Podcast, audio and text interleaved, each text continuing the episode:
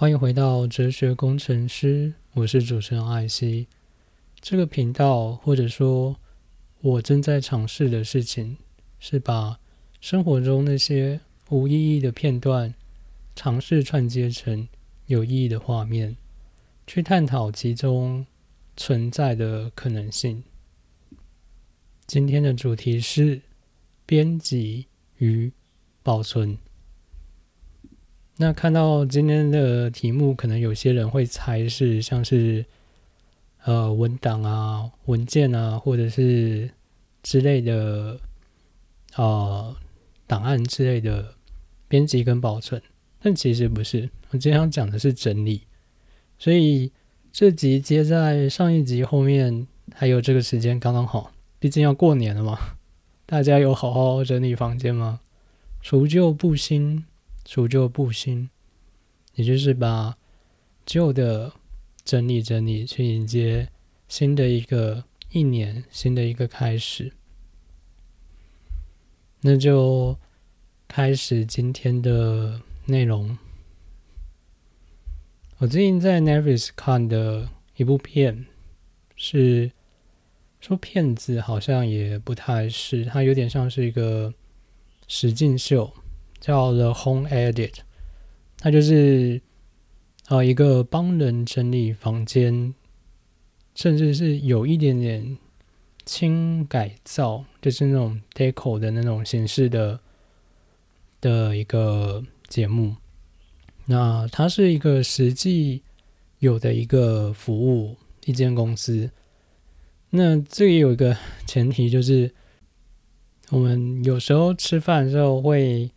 配个配个电视嘛，就是配点东西看这个样子。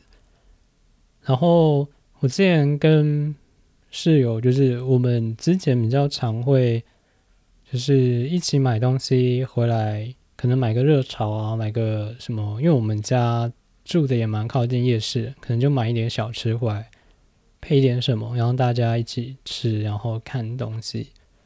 然后我们那一天，我忘掉我选了什么。然后我们就看一看，然后我们这样开始吃，然后看没多久，那个，哎对，那个好像电影吧，那个电影的画面就喷了一颗眼球出来，然后我们当时就是正在吃跟咀嚼东西，然后就是一阵觉得很有一种违和感，因为嗯正在吃饭，所以我后来学乖，就是我自己吃饭的时候，我一般都是。配，比如说烹饪啊，或者是呃介绍美食的那种节目。那呃，但后来又会觉得说，哎，我在吃东西，然后又看其他美食节目，会有种嗯吃碗里忘碗外的感觉。所以我就再去找了一些呃单元剧啊，或者是情境剧，就是确保起码我不会看到眼球喷出来。毕竟那不是很下饭。那我最近配的就是这一部《The Home Edit》的这一部影集，我有点忘掉中文翻译叫什么，反正就是什么居家打扫或者是整理之类的。然后我在看的内容中，然后看到他们的一些呃介绍，怎么去整理，或是他们的一些。啊，毕竟他们是一间公司，然后他们就提供这样子的服务，所以他们有一些 workflow，然后以及他们把整理这件事情看的是一个一个 project，一个专案或者是一个 cooperation，就是他跟业主的一个合作案，所以他们就是用一个比较正式跟呃专业的角度去看这件事情。那我看到他们怎么去思考以 project 的形式去考思考这件事情的时候，有一些。呃，学到有一些东西。那说到整理呢，呃，大家 平常会整理房间吗？呃，我自己是比较少去认真整理房间的人。那甚至说我都会在要干正事的之前才会认真的整理房间，就是想要逃避一下做正事的那个压力，所以会打扫一间房间。但是我觉得有时候是这样子，就是起码是我啦。如果有一件事情我一直拖着没有去做，有时候其实是因为我找不到现阶段的方法或方法论中我觉得最适合的，或者是我都觉得目前即使是现在最优的选择，我都没有觉得非常的好，所以我会有点拖着。一方面，这当然是有一些完美主义作祟的部分，但另外一方面也会是呃。自己不想要，不想要 settle，不想要妥协，或者是呃将就的一个过程，就像是我前几集有提到的，我其实从二十几岁就想要在手臂上面刺青，但我一直没有找到一个非常非常打动我，或是非常喜欢的一个的的方式。哦，我曾经有去试图，但是还是没有到很喜欢，对。所以，就我的呃刺青的这个想法就一直还没有落实。所以，呃，我觉得打扫有时候也是这样子。所以，我看完我最近看了他大概几集吧，然后我就学到一种方法，然后我就马上执行去打扫，然后觉得哎，的确是蛮有趣的。那呃，我前面提这些，就是当然一部分也是在。啊，把自己有点去神格化，就是呃，我知道有一些 KOL 或者是呃频道主会喜欢把自己有点神格化，但我在这个频道或者是我一直在尝试去表达，就是呃，我也是个凡人，然后呃，你我皆凡人啊，所以难免有杂念，那。既然有杂念，我们就来谈怎么面对它。所以整理这件事情，那像刚刚也提到的，很多时候你没有办法执行，或起码是我没有办法执行，可能就是因为现行的方法不够好。那我们就可以去去找一下有没有更好的方法去执行这件事情。但我觉得态度上面还是要非常积极的去，或是主动的去。知道说自己是要去面对它，而不是呃就摆着等待一种方法论，或是等待一种更好的可能性跑到你面前，让你去选择它。这种事情是啊不会发生的。如果你是个男的话，除非你是一个很正的妹子，那呃你真的不要听我频道，你会跟你的现实观冲击蛮多的。那。就来谈这一个影集，我学到一些部分。第一个我觉得蛮有趣的，就是他们把，因为他们就是呃提供的服务就是居家打扫，那他们就是会有整理师嘛，那他们就把整理师叫呃 organizer，就是是 organize 就是组织事务的意思，就是一个动词嘛。那如果它是名词，就是 organization，就是一个组织或者是一个呃一个具有规模或者是呃组织化的群体。哦，突然变得好好好像在上课。OK，所以他们先把自己设定为整理师，那就是有一点 语言学的部分。如果我们说一个人非常的 organized。就是一个形容词的话，就是说他做事非常井井有条。所以主整理师在其中包含的角色到底是什么？他进入到一个你的空间，他去协助的，因为空间的使用者跟呃主要的权利者是是那个 owner 嘛，那个屋主，或者是或者是使用那个房间的人，那。呃，整理师作为一个外部的一个角色去参与中的是找出它其中内涵的一些呃秩序，然后或者是可能潜在的一种规律，然后尝试去透过一些方法或者是工具去把它那些呃被遮蔽或不被不够清晰的一些呃。的秩序去去彰显出来，当然其中也会让它的一些可能性去去凸显出来。那另外在影集中也提到说，他们在整理房间的时候会分成几个阶段，主要是六个阶段。第一个阶段，啊，我先把各个阶段念一遍好。那从最一开始到最后是 goals, edit, categorize, system, content, maintain。也就是说，是先从目标，然后 edit，他们翻译成去无存精，然后再来是分类，再来是系统，再来就是储藏或者是啊放放回归类，然后最后就是维持。所以按照这几个阶段，我觉得蛮有趣的，就是最一开始要先问你的。问题是，你为什么需要整理房间？是因为呃太乱，或者是你有一些新的生活向往，或是你对于你现在的使用方式觉得不合理，或者是呃等等的什么原因吗？就呃比如说有一个有一集是他帮一个家人去去整理他的储藏室，那么储藏室是有放呃零食的嘛？然后，但他们想要过一个更健康的生活，所以不希望一进去的时候就是不健康的零食，就是非常容易取得。希望是他们优先取得的会是呃比较健康的水果啊，然后燕麦啊等等的这种食物，然后比较相对不健康的零食，可能放在需要弯腰或是升起呃。抬起手才有办法拿到位置，也就是说，让你偏向一个更好的或或更健康的一个自己的的成本，或者是是更清晰的。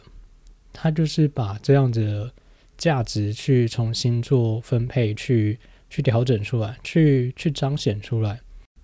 然后下一步就是 edit，也就是我今天。主题的前半部分，也就是编辑的部分，因为我当时在看的时候，我就觉得很有趣。他就第一，他把 edit 定义为去无存金，然后那间公司就直接叫了 home edit，就是呃，怎么讲，居家编辑。如果我们就是用可能呃 Google 翻译啊，不对，Google 翻译像不像聪明的，就是如果我们用。比较笨一点的翻译，直接照翻的话，它可能就会翻译成居家编辑。但是他在这个阶段，也就是 A 里的这个阶段，在做的事情，其实就是啊，比较像是丢东西啊。就是如果你有个目标了，你往那个目标朝向的话，你决定哪些东西要留下来，哪些东西不要留下来。那 edit 就是在做这件事情，所以它的每个阶段我觉得都非常清晰。所以你要先有 goals，然后才会到 edit。就是你不可能一开始就直接是去丢东西，因为如果你不知道你要往哪个方向走的话，你不知道留在身上什么东西才是最重要的。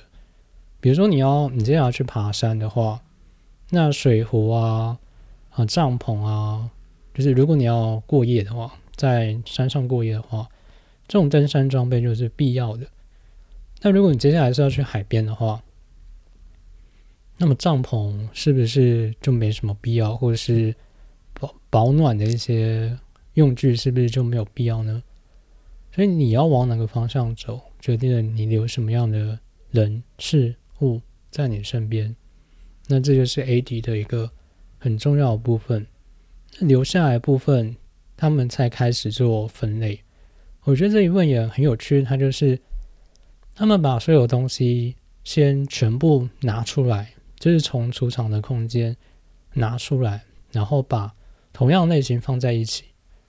然后他们在这个时候都还不急着去思考说要把东西怎么去或者怎么把空间去去重新调配。他们告诉自己说。东西会告诉他们想要被怎么样的彰显出来。这其实跟我们以前做设计或者是呃，对，就是做设计的时候很像，就是我们把一个空间的脉络或历史，然后再把它的各项元素全部摊开，然后或是标起来在一张纸上面的时候，有时候设计它就会在这些脉络中或者是要素中自己告诉我们，仿佛它自己就是一个行走的。呃，我自己脑中想到是那个《哈利波特》，好像第一集吧，就是。有那个鬼魂，他会在其中这边窜来窜去。那如果你找到一些相对脉络的时候，它就会突然在某个地方产生意义。那这些要素在一开始个别都是没有意义的，当你把它全部摊开，把它同类型的放在一起之后，就会有一些东西自然的浮现出来。那这就是。分类代表的意义。那后面，我觉得他在呃找到意义、找到分类的意义，以及把它归类到那些意义之前，中间有一个阶段，我觉得蛮重要，就是 system。因为很多时候，我们比如说打扫整理完之后，没有办法呃维持续很久，是因为它没有一个没有一个系统。以至于它没有办法很好的维持下去，所以我们在其中要找到的就是用什么样的呃系统去去维持它是最理想的。那它在节目中是有包含使用非常多的呃，有点像是模块，就是呃有点像 module，就呃对，有点像。亚克力的那种，呃，装的那种盒子，让很多东西更好去分类。那我我我也觉得这个东西蛮有趣的，因为这呃用用软体工程的概念来说，就是像是我刚刚说的，它就是一个模块化、模组化的一个过程，就是一个 modularize 的过程。那亚克力的这些 cube。它是一个透明的，就很像是一个抽象化，去把它们归类，甚至是让它们是同一类的一个方式。那啊，这当然有一点扯远了，但我觉得他把整件事情串得很清楚的其中一个原因，就是他并不是就停在只是找到一个分类的方式，然后就把它归到各个位置，他是。为了后面更好的去做维持，因此他需要有一个系统去，呃，去归类它，去储存它们，然后去，呃，去维持它们。这就让我想到另外一件事情是，真正好的计划应该是可执行、持续可执行下去的计划，才是一个好的计划。如果你定了一个，你可能做一次两次，你就没有办法持续维持的一个计划化。那不管它看起来多漂亮，看起来多了不起，或是它得到它如果假设真的执行完的结果有多了不起，它对你来说都是一个很烂的计划，因为它是没有办法持续下去的一个计划。那这就是它的六个阶段。我光是看到这六个阶段，我就。我当时看的时候，我就赶快按暂停，然后就赶快抄笔记，因为我觉得这六个阶段可以用在的的地方，绝对绝对不光是整理而已。我觉得很多项目都跟这个都可以用类似的阶段去去思考，所以才衍生出来了这一集，也就是不只是一个 the home edit 概念。今天来谈一下 the life edit。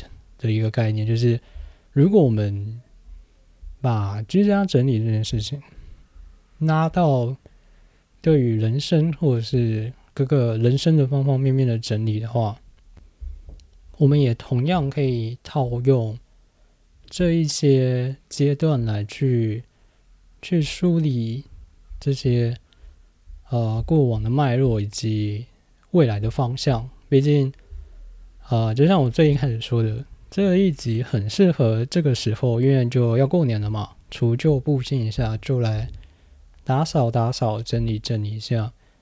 这也也像是那个 Jordan Peterson 在《生存的十二道法则》的其中一个法则，就是在批判世界之前，先整理好自己的房间。也就是，呃，你要去闯荡这个世界，你要去挑战这个世界的时候，之前你有没有办法先把自己的脉络跟方向梳理清楚呢？那我们就来开始梳理梳理一下。奇怪，我觉得刚那一段讲讲话好像阿 K 哦。好好好，算了。那我们最一开始当然就是 goals。也就是所谓的目标，我觉得有一点在 有点回到语言学的地方，就是像英文这样子啊，它其实会把复数跟单数分得很清楚。那所谓的语感，就是你有没办法感受到这边复数跟单数之间的差别？像是我我现在在，因为我是资深工程师嘛，我有时候在看那个比较。呃，那叫什么 Junior 的工程师写的 code 的时候，我都会看他们的变数命名，有时候就会有点头痛。就是，哎，你的变数到底跟你要做的事情都不上啊？就是我看不太懂 你为什么要要这样子命名。然后，尤其是对我们来说，变数的。复数跟单数要表达意思，或是它表达的形形别是，有时候是有个特殊含义的，但有时候就是比较 junior 的工程师没有那样子的语感或者是直觉的话，他就没有办法去分辨出来。他有时候命名就会比较奇特一些，那就会在阅在阅读上面有一些造成困扰。那像这个地方，他提到目标是用一个复数，也就是 goals。那目标为什么是复数而不是单数呢？因为人是我自己的理解啊，人是很复杂，你不可能一段时间只可以只只往一个单一方向前进。比如说，你现在是一个学生，那读好书可能是你的其中一个目标，但是。玩好社团，然后经营好你跟同学同才的关系，或者是师长的关系，那也是一个目标。然后在社团，然后或者是在一些比赛得到成果，这也是一种目标。所以你不应该要成为一个单向度的人，你应该是要有一个复杂的维度跟面向，去共同达成那些目标的。当然，目标跟目标之间有一些。可能会互相，呃，会会互相挤兑，会互相排挤，尤其是时间跟专注力是有限的。但不管怎样，都不应该是只有单一目标的存在，或者是单一目标的的的面向而已。所以，它的目标会是一个复数的。你要做的事情，包含到后面导向的系统，都应该是要兼容这些目标。同时，也是去探讨说这些目标之间，他们之间的冲突，或者是呃怎么去共存这件事情，是最开始要尝试去探讨的。那你有了目标之后，接下来就是就是 edit，就是呃，他是说去无存金啊，但在我看起来就是丢东西。那他是。有个建议，就是你要去做这个阶段的时候，你就把所有东西摊开，然后开始分堆，分成三堆，分分别是 keep going and trash，也就是留下、送人跟丢掉。那我们也把人这样分类好。那最一开始留下的就是回想刚刚前面说的 goals。你要留下的事情，应该是跟你的目标最息息相关、最能帮助你往目标前往的这一些人。像我最一开始学外文，然后到我后来转职成为软体，呃，到软体，到科技业，然后到软体工程师，到后来我去去考了重机驾照，开始骑重机，然后再到我现在录 Podcast，然后有点半自媒体。我在这一个每个阶段，身边最呃最亲密或最最多去讨论的朋友，在这几个阶段都不一样。尤其是我开始骑重机之后，才发现说，诶，我身边有一些呃认识很久的朋友，其实一直有在骑重机，但我在这之前我都不知道，因为呃就就没有提到。那我有跟朋友聊到这件事情，然后他当时就说：“诶，这就是所谓的吸引力法则啊！”然后我内心就一阵白眼，我就我。吸你妹啊！suck my，嗯，对，我内心的想法就就这个样子。我我自己觉得这个什么吸引力法则屁一点关系都没有。我我觉得是这个样子，是每个人都有他适合打开的方式。如果你条件或者是机缘不到的话，你就是打不开它，或者是。你打开就是没有它最最完整或最真实或最特别那一部分。那你强行想要打开它，大部分时候就只会关得更紧，甚至打开的时候是空的，因为它就把它里面真实的东西往更深处藏了。所以就会像是魔术箱一样，你打开什么东西都没有，即使你明明亲眼看到他。把东西放进去了，对我想到一个港片的剧情的的的台词，我亲眼看到他走进，嗯，对，我看过《鹿鼎大帝》就知道我在讲哪一句台词。Anyway，扯远了，所以我们想要留在身边的人，决定了我们怎么往想要的方向走。以及我们怎么前往，所以留下些什么，我们就会成为什么样的大人。这就像那句电影台词所说的：“而我现在已经是大人了，所以留下些什么，会决定我步入怎样的中年，而再然后留下些什么，会决定我变成怎样的老人。”所以有时候我看到那种年纪很大，但还是还是很屁的那种人，就会觉得说：“哇，你怎么可以每次都选错？还是还是你很早就放弃去做选择？”有一次我跟朋友出去啊，然后就我就我忘掉发生什么事情了，然后我朋友就被一个很奇怪。然后的老阿贝缠上，然后他们就有点那边吵架，然后我就在旁边看，然后我突然觉得一阵悲伤，然后我就跟朋友说：“哎，算了，不要吵了，我们走吧，我请你喝饮料还是吃东西，我忘掉了。”他说：“他就就整个在气头上，他说：‘哎，不是啊，他刚刚怎样怎样怎样怎样的。’然后我就很认真看着我朋友的眼睛说：‘他这辈子就这样。’你也想老了变成他这样吗？然后我朋友就沉默了两三秒之后说：“我要喝榛果拿铁。”好，第二堆送人。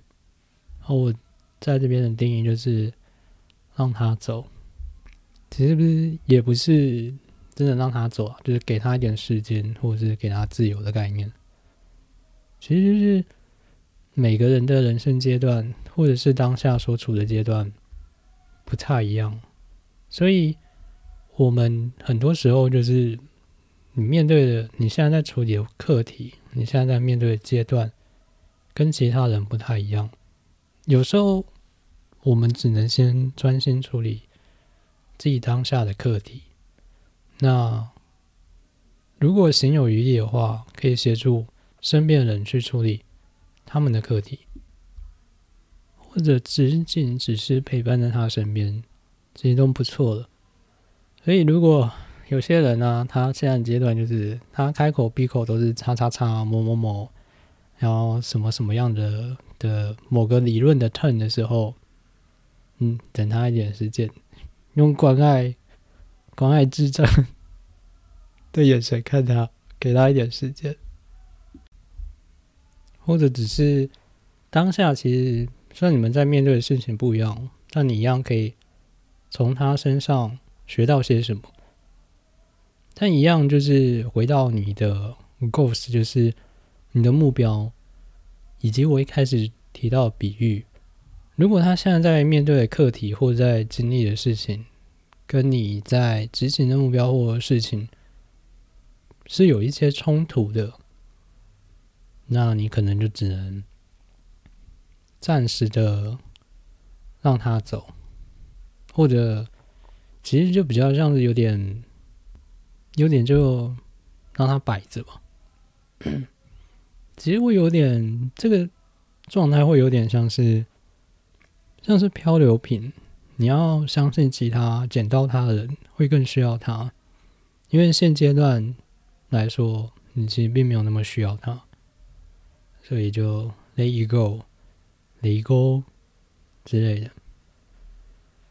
以前我会，我会觉得说，哎，我让他走，然后我相信，哎，他会等我，然后，然后我相信我会回来的，或他会回来的。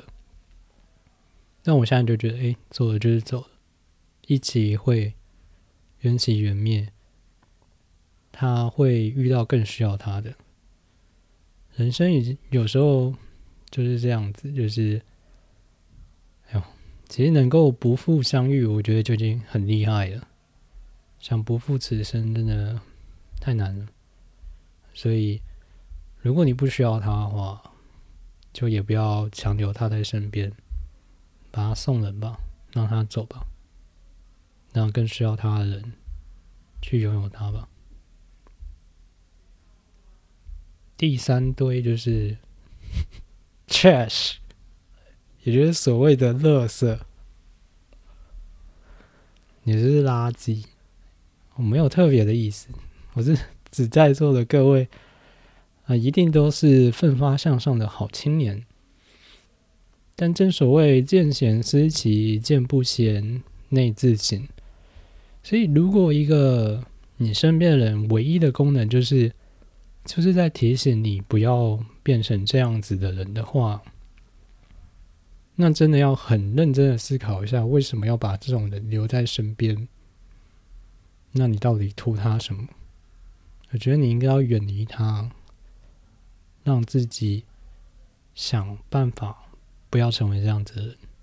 因为我们是环境的动物，你把它放在你的环境里面，你就会被这样子的环境所影响。然后同样的，你要问自己，你自己是不是？这样子的人，闲不闲呢？起码我是可盐可甜呐。那你就把身边人际关系 edit，也就是去无存精，就是呃留下对你的现阶段的方向最有帮助的那些人了。那接下来就是像刚刚说的分类，那这个时候就要再问自己几个问题。就是你把身边的人留下来这些的时候，你先把它摊开，就像是整理的时候，你要先把所有事情摊开。我自己以前会用，比如说 Excel 或者是啊心智图的那种，比如说 x m y 把所有我身边的人列上去，然后稍微做一个分类，然后问自己几个问题。第一个，没有方向时，你会去向谁求助？那这个类型的人就是你的导师，就是，嗯，你要在他面前有一点点毕恭毕敬的，有一点要，呃，尊师重道的这种人的话，我建议你建议啊，因为我自己都不一定做得到，但是理想论来讲的话，最好是一段时间的话，可以稍微，比如说登门拜访啊，或者是。呃，就是去他办公室或者是之类的去找他，然后送一些礼盒，然后可能电视的时候写一些卡片之类的。那第二个问题是，遇到难题时，你会跟谁去做讨论？那这一种人就是你的军师。那这种人，其实你最应该要时常跟他们相聚，最好可以一个月就可以聚个一两次，然后并问问自己，你贡献了什么价值，或是观点与他们。就是他其实你应该是要有一整个军师团的。那你在这个军师团代表的意义或地位到底是什么？就比如说是呃一个智囊团，一定每个智囊会有擅长的事情是不一样的。那你在这个智囊团里面，你擅长到底是什么？那其他人遇到什么样的问题的时候，会请教你？因为你自己也应该要是这个啊智囊团这个军师团这个水镜八旗中的其中一员。那你擅长什么？别人遇到什么事情的时候，会立刻联想到你，跟你请教呢？然后最后一类是。你遇到好事的时候，会最想跟谁分享？谁会真心的为你的成功开心，而且是像是自己的成功一般开心？那这种人就是你的知己。人生几何能够得到知己？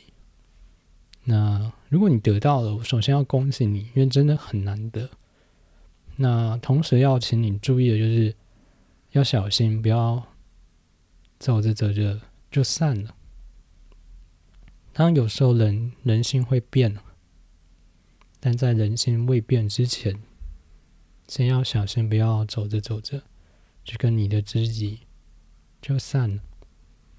曾有一些时刻，啊，我觉得稍稍走入一个人的心中，然后。但我在年轻的时候，像在过一个隧道，就是很专心，甚至有点开很快的，想要通过这个很嗨、很长，啊听起来怪怪的，就是反正很遥远的一个隧道。然后等我感觉离开这个隧道，开出这个隧道，一回头，好多年就过去了。那些我曾经稍稍走入心中的那些人。都走散了。我之前看 YouTube 有一个有一个我觉得蛮有趣的，我蛮喜欢的。他有点是画插画的那种，他叫鹅肉面。他有一集就是他回美国去找他当时一起在饮料店打工的朋友，然后其中一个接待他的朋友为了去接待他，就直接把工作辞掉了。我那时候看到的时候有一点。小小的 shock，我觉得自己没有那种，我的知己告诉我说：“哎，来月光之东找我。”我隔天就辞职，买张机票那种勇气，也没有那种“哎，钱再赚就有的”那种洒脱。我是一个把工作看得蛮重的人。最近要过年了。我一个朋友飞去了清迈，另外一个又有一个飞去了柏林。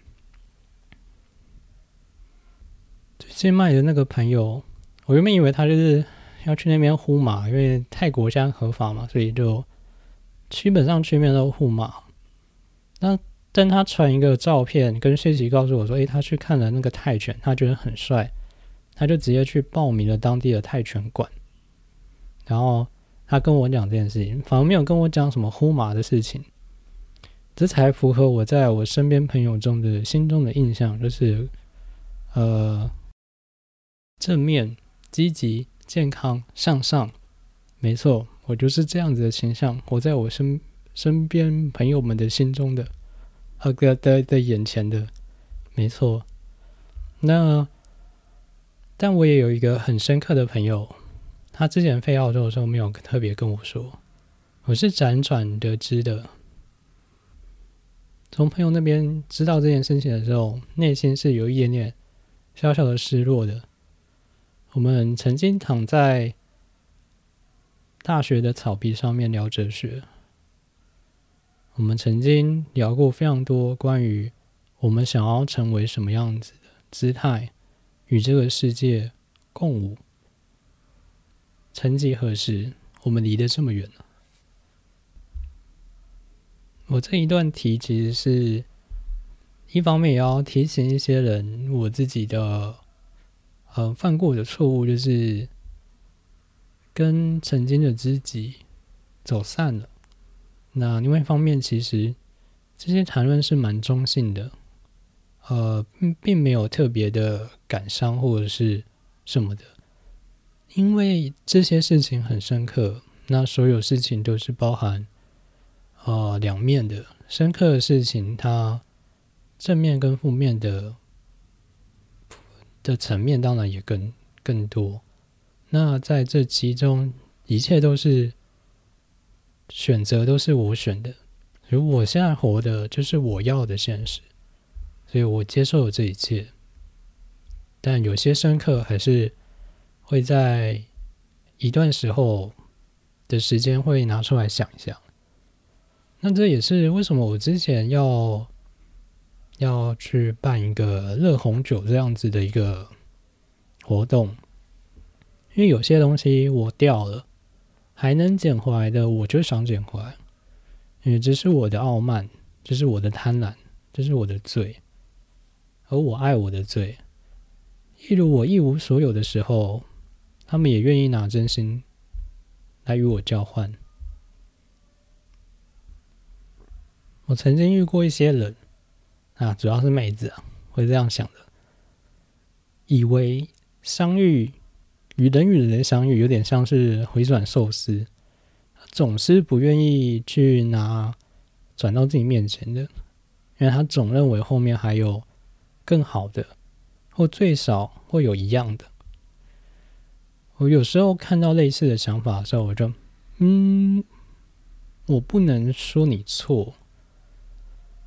但有一些很深刻的东西是，当你在衡量每一盘多少钱的，用这样子眼光看待对方的时候，是得不到的。而同样的，有些东西是你丢了，你才会意识到你曾经有过的。在日本啊，大概是到好像江户时代之前吧。人是没有出生证明的，只有只有死亡证明，因为他们要确认人是那个人怎么死的，自然或非自然啊，来确认犯罪率之类的。也就是说，一个人要到死了才能被证明他存在过。有些事情也是，你有有的时候你并没有意识到，你丢了你才发现哦，你曾经有过。但你要可以去很深刻的去体会这些事情的话，要先能够 involve 投入其中。今天拉的有点长，所以剩下阶段我们有机会再讲好了。那简单的讲一下第二个主题：保存。你之前忘掉在看什么？对于啊，可能人生或者是什么的。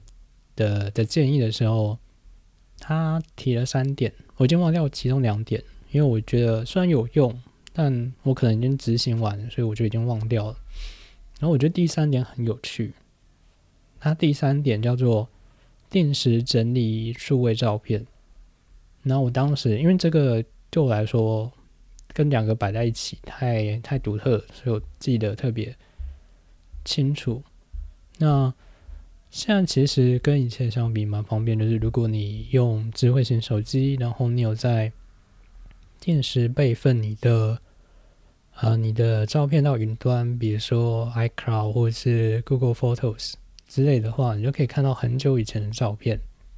那这一些就是你可以去检视你的过往，你历年做了些什么，见过哪些人，经历过哪些事情，然后甚至可以从那些照片。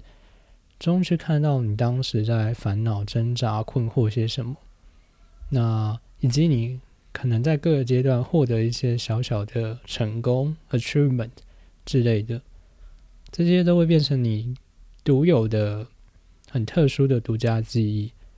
而你在这些梳理过往的过程中，你就会发现有一些人，他来到你生命中，可能就只是教会你一件事情，然后他教会你，他就离开了。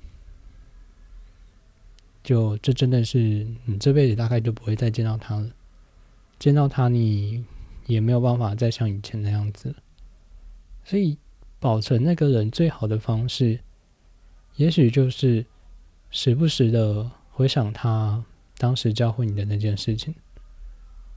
我算是一个蛮念旧的人，应该应该听得出来，但也因为念旧，我会控制自己去回想过去的。这一些片段的时间，毕竟一台车啊，如果一直看着后照镜，它是很难持续、持续一直往前开的。所以有些时候，我会在，尤其是在晚上一个人的时候，我会倒一杯酒，然后边喝，然后边想想以前的事情，尤其想一些那些来到我的生命中。教会我某件事情的人，教会我的那件事情，然后想完就把杯子冲掉，继续生活。我在欧洲的时候，有段时间我会写信给朋友，把对那个人的真实感受写下来，然后给他。寄信其实就是让自己习惯去给予。并让自己接受，那可能你的那份给予可能不会有，呃，有 return，不会有回馈的那一天，因为你寄出去了就寄出去了，他可能就不会回来了。所以自我保存的方式有很多种，有时候是写信，写下你对一个人的真实感受；有时候是写文章，写下你当下得到一些观点。它包含了你现在认知的边界，你现在的意呃意识的对这件事情的理解，或是你的价值观，或者是你的技术，你的方方面面，你现在达到的阶段。我觉得我最呃幸运或侥幸的一件事情，一部分来自于我在很年轻的时候。就有开始写文章，尤其是我在高中的时候，有写了一部小说，我到现在都还可以回想起来我当时写的内容。我知道回想里面的内容，我就有办法回想起我在高中的那个时段，在挣扎或面对这个世界的的时候的那个眼神是什么。这就是我保存自己。非常有效的方式。当然，我非常推荐去，呃，去拍照，去留下些一些画面。但我觉得，画面有时候只是在记忆你面对到遇到一些什么，你当时的想法还是要记下来、写下来。所以，我以前的侥幸来自于我有写下来。那我现在尝试再去把一些画面去捕捉跟记录下来。那如果你是一直都有去捕捉跟记录画面的人，我会建议你把一些现在的一些想法记下来，有一尤其是对一些身边非常亲近的朋友一些真实的感受写下来。如果有机会的话，告诉他，不一定要当面啊，你可以。写信，我觉得在台湾 写信像有点矫情哦。但当时在欧洲，写信跟寄 email 是蛮蛮普遍的事情。对，那有机会的话，告诉那个朋友，然后一样就是像我中间提到的，要注意跟小心是，如果你真有知己的话，非常恭喜你，但同时也小心，不要不小心就走散了。那祝各位新年快乐，除旧布新顺利。这里是哲学工程师，那我们就下次再见，拜拜。